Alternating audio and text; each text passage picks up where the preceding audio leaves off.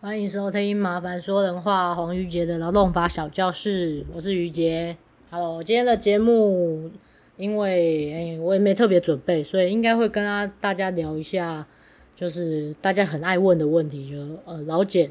如果来的话，他会怎么检查，要注意哪些事情？所以我大概会从呃劳资双方的角度，就个别来讲一下。如果你是劳工想要申诉的话，那要注意哪些事？那如果你是人资的话，可能会遇到哪些问题？我就不算有什么准备啊，这是平常上课大家最爱问的，所以，诶、就是把我平常会讲的就讲一讲，总结给你们听。然后上礼拜我就去澎湖讲课，超爽，其实就是去度假。虽然只去讲三小时啊，那个讲师费都不够我的旅费，但是能去海边看一看，真的是很放松。然后就每天都是在去浮潜啊，早前点下水浮潜，然后晚上吃饭，然后下午最热的那一段时间，我觉得我们现在已经学会跟澎湖相处了。夏天的澎湖呢，就是我们早上起来先去游泳一波，可能五六点先起来一波，然后就醒着到八点多，然后再去睡回笼觉，睡到个退房时间到，可能十点十一点。然后再出去觅食一下，觅食完就赶快看可不可以躲到下一间民宿，让他让就是看他可不可以提早 check in，我们就提早去躺着，就睡整个下午，睡到三四点以后，太阳没那么晒了再出去，不然在澎湖真的是会被晒成人干呢。然后那个风又吹，那哦，真的太热了，一定要就是早上或是下午那个时间，下午以后跟清晨就是非常舒服。很像被海风包包住的那个感觉，很舒服，温温凉凉，舒服的那种感觉。然后好啊，我们讲课讲课应该不是你们也不想要知道吧？反正讲课就是跟一些嗯长辈讲。我就是我的成就感来源就是这次竟然跟那么多老人家，就大概都是六十多岁啊，我觉得六十到八十岁不夸张哦。然后都还可以让他们听懂我平常在讲的东西，可能就是我比较呃白话一点，然后会。中间停顿复习非常多次，然后老人家也偏认真诶，我觉得跟小朋友，因为我也去找讲国中生、高中生嘛，老人家就是会追问，而且他们很爱做笔记。然后我只要担心他们会不会坐不住啊，然后专注力会不会不够啊，我讲话会不会太快，他们听不懂，这样就好。不然其实他们的那个就是努力程度。很强啊！我是觉得讲的蛮开心的，很开心可以接那一场讲座，然后又可以顺便去蹭个机票、蹭个饭店，爽啊！然后我们浮潜就是都是因为装备都有啦，就是一个面镜，然后我们特别这次去买了一个叫跟屁虫、跟屁虫的一个浮标，它就是可以。束在腰上面，然后你在游泳的时候呢，它就是一个充气的气球，它会绑在你的腰上，然后那个充气你也是，它平常很好收纳，所以就可以到现场，然后在嘴巴吹气，吹个五六口它就饱了，然后你就绑在腰上，你就直接下海游泳。所以我我们的装备就是我就是穿着这次讲课就直接穿着一双凉鞋啊，然后。就是我第一次穿凉鞋讲课，因为通常要有有点礼貌，我已经觉得说穿短裤已经不太正式了，至少要穿个球鞋吧。但这次去澎湖，我就我去澎湖，我去去旅行就没有在行囊很重的，我从来不带行李箱，通常就是一个后背包解决，所以我就要减压缩我的所有的行李，然后我就只好就穿个凉鞋去，因为那个凉鞋是直接可以下水的。所以我就穿着凉鞋讲课，然后带着我的浮潜面镜，然后刚刚说带着我的跟屁虫浮标，然后就穿好海滩裤，然后一件运动内衣，嗯，就这样，嗯，就可以下海了，就直接去大海里面游泳，然后去了很多个，每天就找一个浅点游，大概下午四五点哦，五点去最凉，甚至还会觉得海水有点太冷了。第一天我们就去航湾。就是他那边有一个什么海底油桶啊，大家都会去那边投投油桶。我是不太懂这个行程啊，还好我们就是也是避开尖峰时段嘛，下午五点才去，一个人都没有。有一个人，嗯，有一个人他也在潜水，所以东西就放一放，然后就直接下海。然后就游个应该有三百多公尺吧，就背着我们的那个跟屁虫，觉得蛮安全的。然后呢，在那边通常我觉得那个澎湖游起来，其实跟北海岸看到的东西差不多，诶，就是沙子偏多，所以能见度没有很高。然后比较多就是一大堆蓝色小鱼，我也不知道它叫什么。然后河豚很多，海参多到爆，游到哪里都有海参，就是一坨一坨，刚刚晒一条黑黑的就摊在海底，很多那种一条一条的黑色大便。然后最幸运的就是最后要起来之前，看竟然看到一只海龟啦，爽爆！而且是小小只的哦，我们离它超近，我手只要伸出去就可以摸到它那个距离，它完全不怕人。然后我就在那边，我们就观察它，就游在它旁边，不能碰到它嘛，游在它旁边看着它，看了大概嗯一分半两分钟有，就看它在那边两只手这样飘飘飘打打水。然后它又小小的，超可爱，好疗愈哦！看它就看饱了，真的。还好去那边就是有看到这只海龟，足矣啊。然后其他又跑去哪里啊？好像是情人湾吧。情人湾那边，然后情人湾那边有一个什么亚青澎湖国际潜水中心哦，它就已经有蛮好的下水点，因为它直接海海滩走个两步，应该就直可以直接可以下水。对，可是那边也没什么好看的，就主要就是去游泳当运动啊，就是海上游泳，然后踏踏水、踩踩水，然后第三天又去哪？哦，还有去一个十里沙滩，我觉得很不错。十，它的十是一个山，上面是一个山，然后下面是时钟的时，十里沙滩超美。我觉得在那边反而是我爱上那个城镇的壁画，它那个城镇的壁画都画得超有美感，不是像我们。我们三重那个邻里间也很爱画壁画，都是超爆丑。每次经过我就想说：“哦，天哪，这画这什么东西？”可是十里沙滩，你们可以去找一下他们路上的壁画，画的很美。就明明就也是卡通版的，可是很有美感哦。然后画一些海边啊，向日葵啊，或是一些浪海人在浪里面那种黑色的影子，那个样子超美。然后在第三天又去西屿嘛。西屿住到一个很棒的民宿，叫弃马湾民宿哦。反正老板也是一个很 chill 的人，他盖了那间民宿，就为了他自己要回到澎湖去钓鱼，所以就盖了一一间房子啊，盖了一间，觉得那不如多盖几间，所以就变民宿了，大概是这样。然后就是在一个很偏僻的地方，然后走路就可以到一个叫赤马沙滩那间民宿。然后在那边也是，就每天的行程都差不多。早上五六点先起来游个泳，去随便找一个海滩下水游泳，然后看看有没有海底生物可以看。但后面几天都比较水，没有看到什么特别的东西。嗯，就当去游泳这样。然后早上再回去睡觉，吃完早餐去睡觉，等退房，然后下午再去游个一趟。然后澎澎湖呢，我觉得很推荐。呃，有一个叫什么？有一个叫年年有春这个玄物店，它很不错诶，你们可以去查一下。它的春是一个，好像是一个鱼在一个村吧，还是什么？反正你打年年有春澎湖，应该是可以立刻找到。它是一个在蛮偏僻小镇里面的一间选物店，然后想要跟所有的游客推广一些鱼的知识啊，澎湖的背景啊，澎湖当初是呃，比如说他们去潜水的时候，鱼要怎么做成标本啊，然后他也推荐我们去鱼市场看看，看一下，因为澎湖都是讨海人嘛，所以他们都是清晨大概三四点去跑海，然后可能五点多回来，就是直接在鱼市场交易那些鱼，然后所以你要早早一点买到新鲜的鱼，你就得那么早去。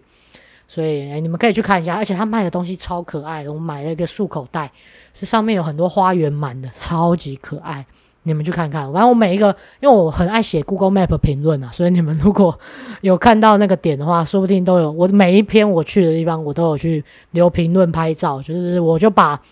Google Map 当我自己的日记本在写啊。不然我手机存那么多相片没有用啊，我根本不会去看。我下次要再去的时候，一定还是进 Google Map，然后找一下那个点嘛。所以从那个点，我如果看到我要写写一些评论，然后放一些照片，我就知道下次要不要去。所以我手机的照片都是直接删掉，我都拍一大堆，然后全部上传 Google Map，然后全部删掉，不要浪费手机容量。对，年年有春那个，他就叫我们去可以看一下那个澎湖的第三鱼市场，所以我们就没有参加他的行程，因为他那天也没开团，我们就自己早上五点半出现在第三鱼市场，然后去走马看花一下，看一下人家渔船抓了超多小管回来，然后很多那种比人还大的鱼。应该没有比人大，但大概一百二十公分有那么长的鱼都有，就很很壮观。因为我从在台湾也没有逛过鱼市场，所以去澎湖的那个第三鱼市场算是我第一次去，就觉得很震惊。但是因为少了导览，应该还是差蛮多，就只能只能走马看花看一看就结束了。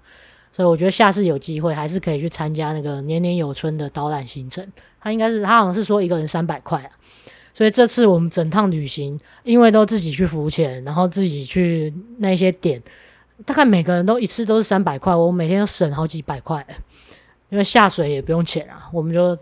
装备自己带一带就下水，很舒服啊。然后每次去旅行，我觉得带给我的感想就是说，好像我们不用那么用力活成一个有用的人。嗯，我的重点就是不用活成有用的人。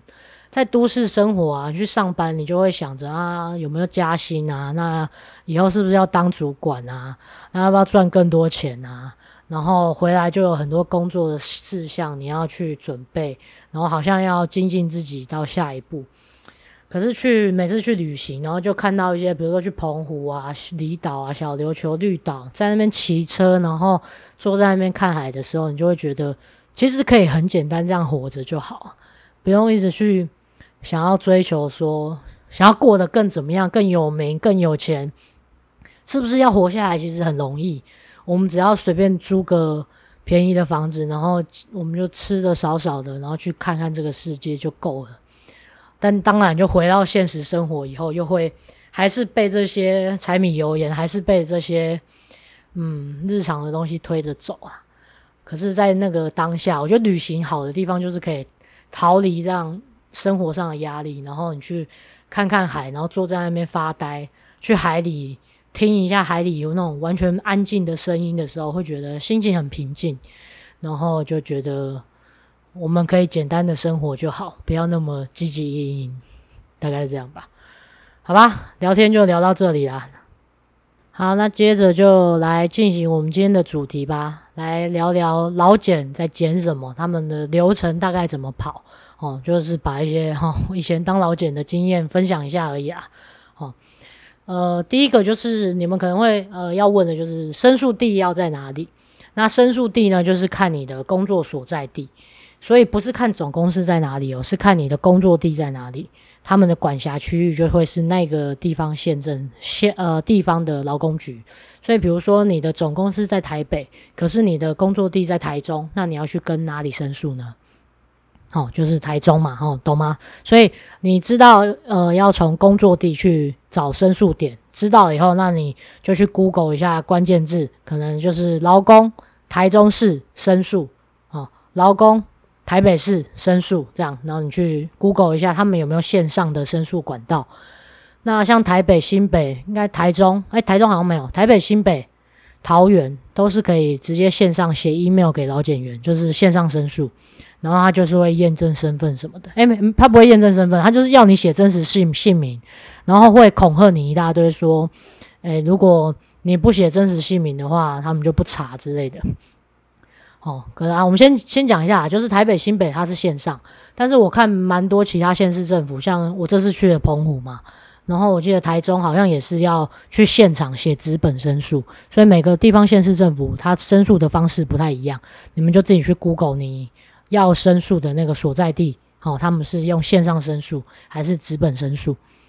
然后要不要具名？这个是你们很常问的问题。其实是当然希望写真实姓名啊，就是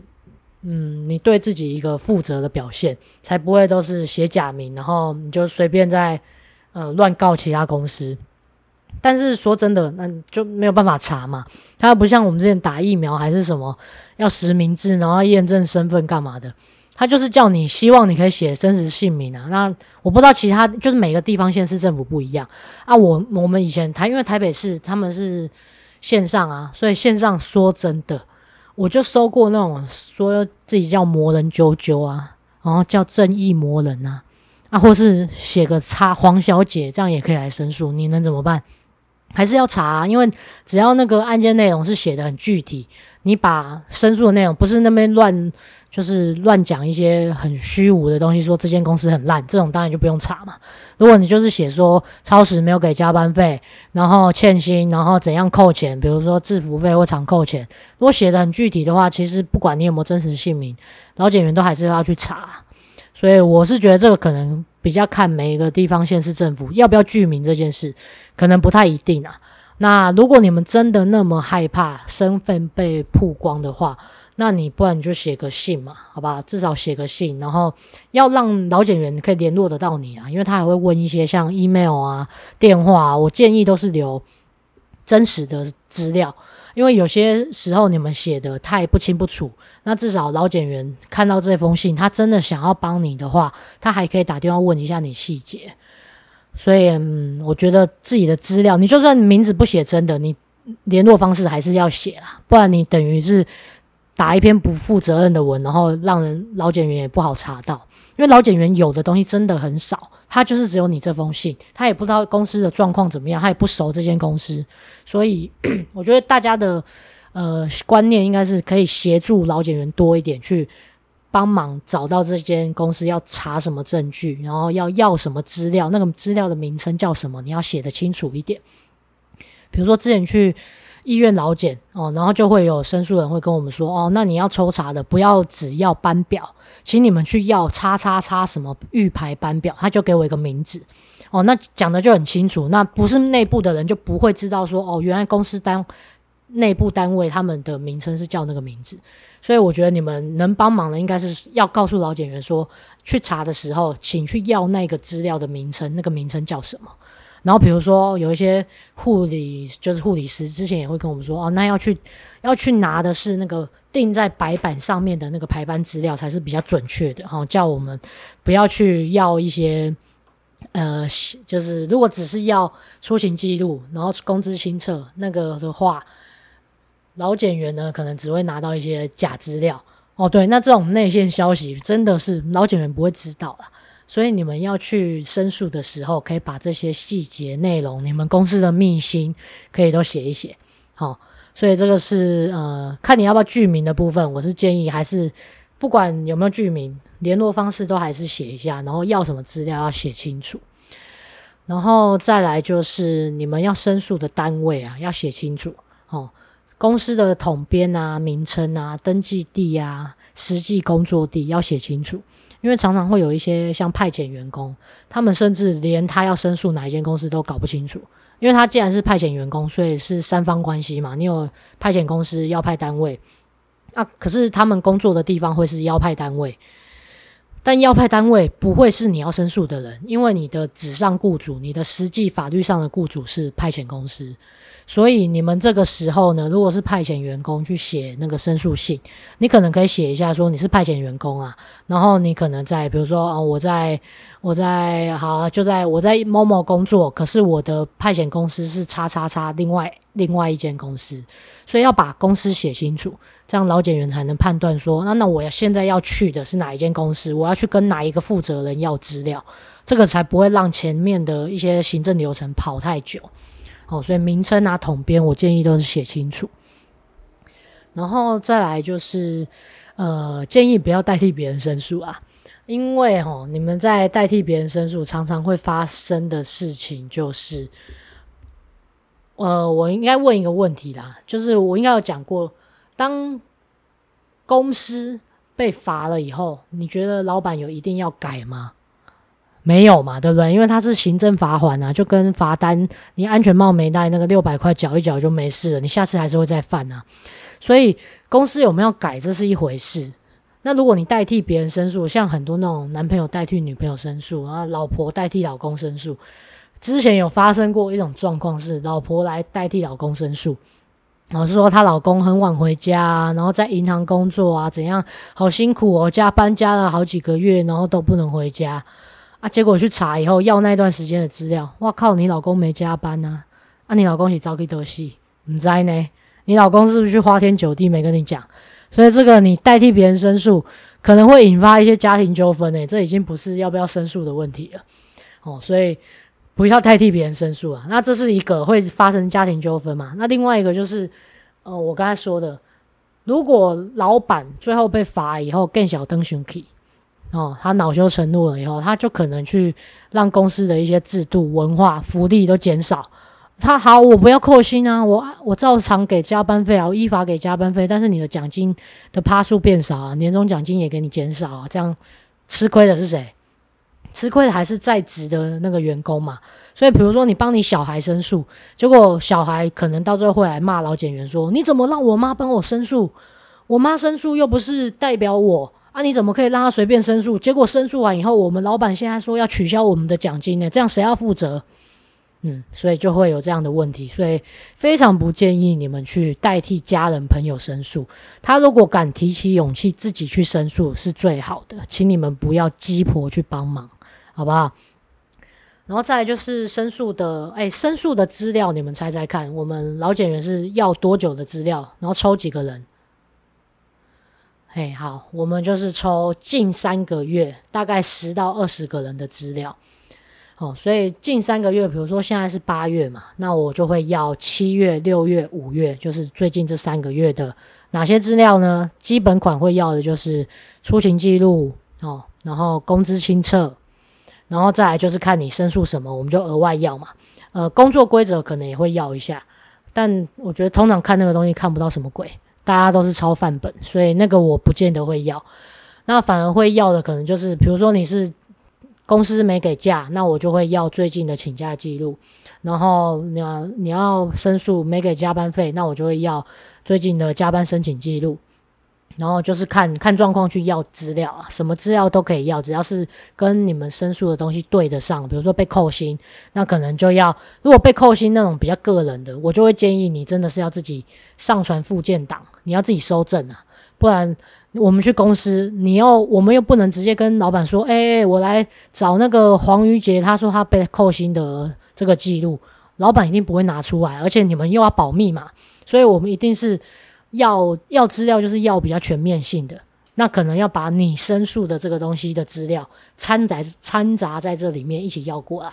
所以不会是说单纯的只要你这个人的什么资料，哦，听有吗？哈，所以就会呃要比较全面性的三个月，然后大概抽查十到二十个人。好，那因为只抽查十到二十个人，所以哈，如果你们公司规模小，请你在写信啊、写申诉单的时候。跟老检员讲一下，好不好？因为老检员不见得会去查一些什么劳保的加保投保人数，他如果没查就去的话，我之前有遇过那种，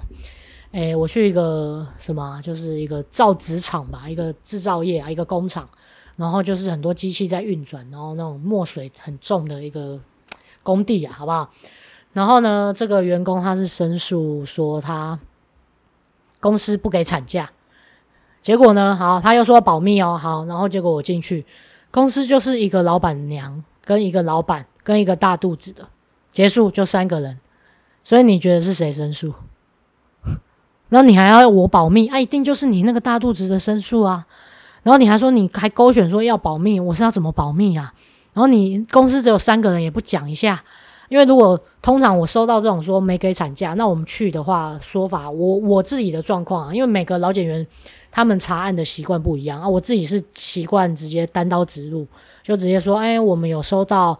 你呃收到员工申诉来反映说，呃，公司不给假哦，不给请假，或是我有收到收到员工反映说，哎，你们比较不能去申请加班哦，但我不会说是谁啊，我每一个案子都不会说是谁，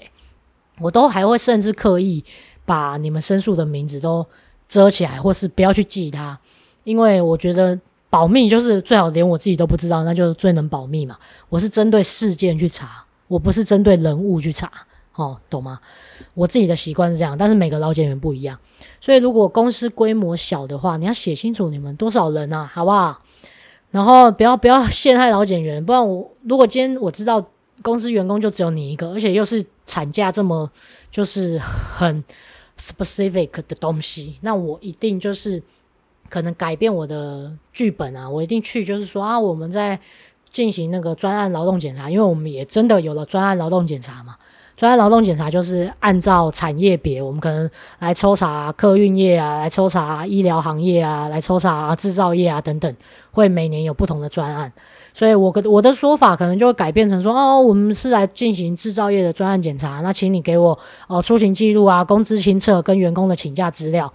然后我就把员工请假资料掺杂在里面嘛，然后就可以查到看有没有给员工请产假的记录等等。所以哈，公司规模小，把人员工人数写一下。那如果公司规模大哈，也有事情要做。那种常常有公司银行啊，或是什么电脑公司啊，好，所以我们都不讲名字啊，就可能要两三千个人的员工了。那我们刚才有说嘛，一次抽查都大概十个人到二十个人左右。所以如果这样抽，不可能会准确的抽到。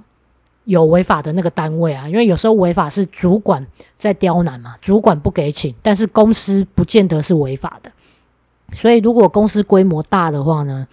就请你们把申诉的职称跟部门要写清楚，好不好？就是这样才可以，因为我们第一次第一时间都会跟公司要一下员工的名单，所以公司把员工的清册名单拿出来的时候，他的表头应该就会有员工的职称。员工的部门、员工的姓名等等的这些资料，然后我们就会从里面勾选十到二十个人。所以，当你公司规模大呢，请你把这个申诉的部门职称都写清楚。然后再来就是呢，呃，刚才讲的要留联络方式嘛。然后你们担心的那个被泄密的部分，其实劳基法七十四条都有规定说。公司不可以因为员工去申诉而有任何的不利益对待，任何哦，就是什么减薪降调，然后什么解雇开除那些都不行啊。但是，哎，好啦，但我真的也有遇过，老板就不懂法令，所以他就是知道你去申诉，然后就把你弄走啊。当然，刚好你可能也很想走啊，那是一回事。所以我主要是要跟你们说，法令其实本来就有规定说，老检员是不能泄密的。他不，他必须要有保密的义务，所以你们真的不用担心说老检员去故意把你的名字泄露出去，因为那个他如果泄露出去，他的饭碗不保啊，知道吗？老检员冒的风险比你还大，好不好？好不好？就是不用担心老检员去做这种事情，你要对你申诉的对象有点信任，好不好？就是只有他可以去救你，他一个人单单枪匹马的去公司找你老板吵架，多勇敢啊！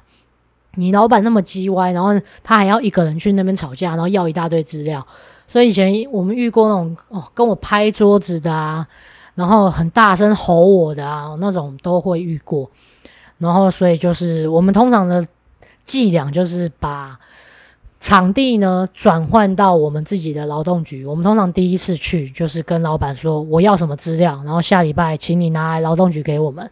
因为那些你就得准备嘛。你公司如果不准备的话，你又又有可能违反那个，就是规避劳动检查一样，又是罚三万到十五万哦。规避、拒绝、妨碍劳动检查有一个法条是这样啊，就是说我们跟你要资料，你不能无故不给。但当然你要去造假，那又是另外一回事了，可能比较需要内部的员工在跟我们说哦，老板怎样造假，他现在。开始在叫我们打假卡，做自己的假的出行记录，哦，那种这真的是要靠你们来告诉我，不然我拿到一些假资料，我也不知道那是假的，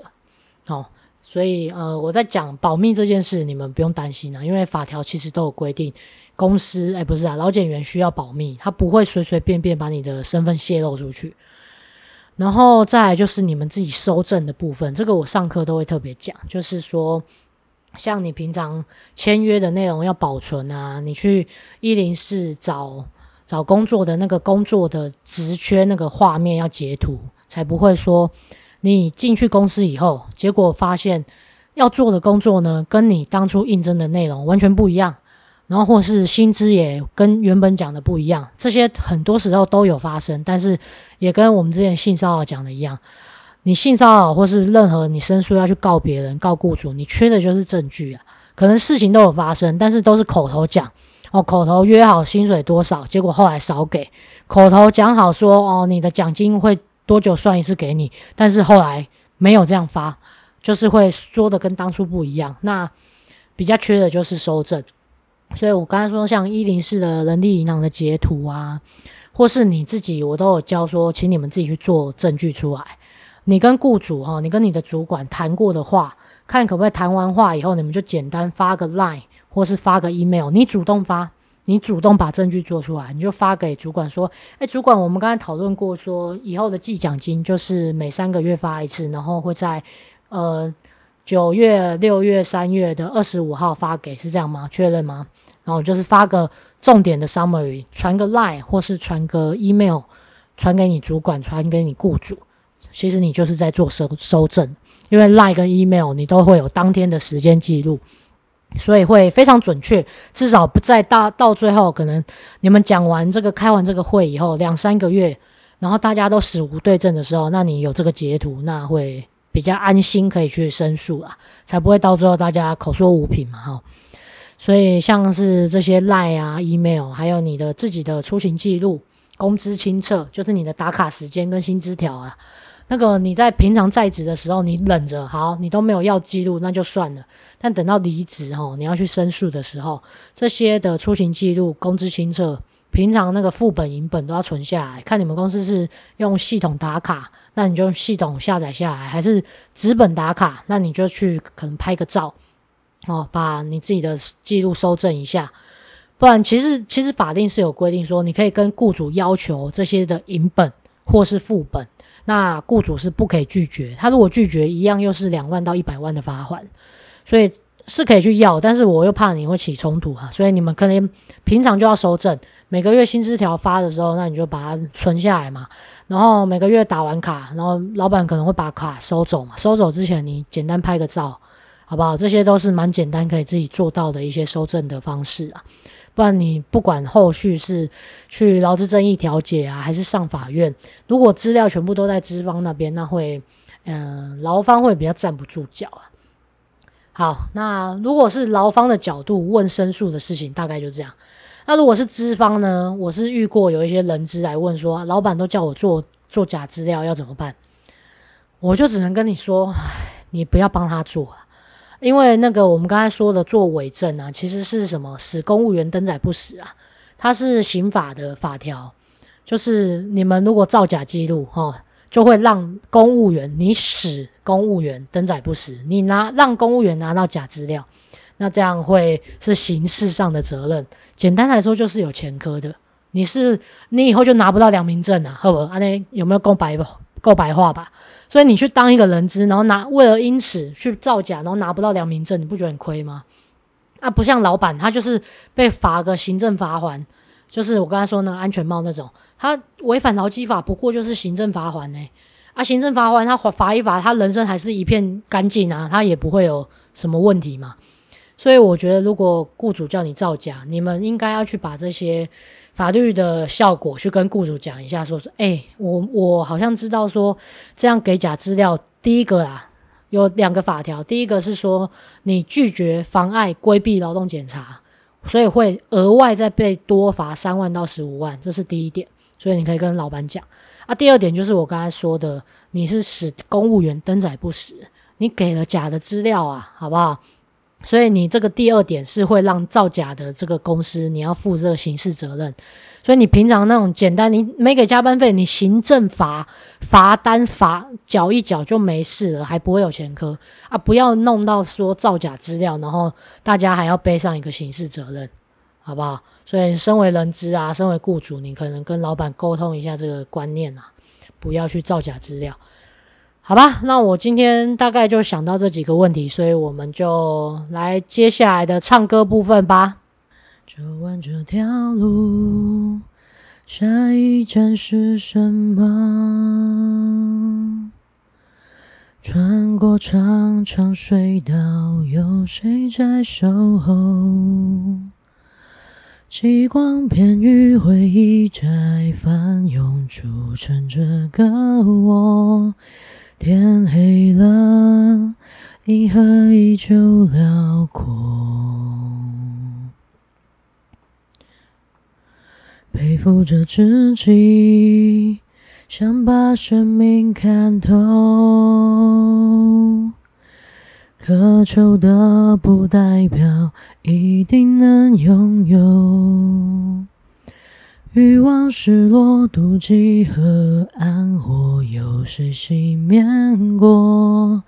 被对风，就忘记张开手。忘了我也能是风。一步一步踩着沙漠，再一步一步踏成绿洲。亲爱的，那个知己陪我走过，家常饭桌，人间烟火，生命的风景还能把握。一日一日，我往前走，在一年一年，喜悦丰收，是那些寂寞让我成为我。如果有一种温柔，叫做时光沙漏，就让它。拥抱我。今天节目就到这里啦，大家拜拜。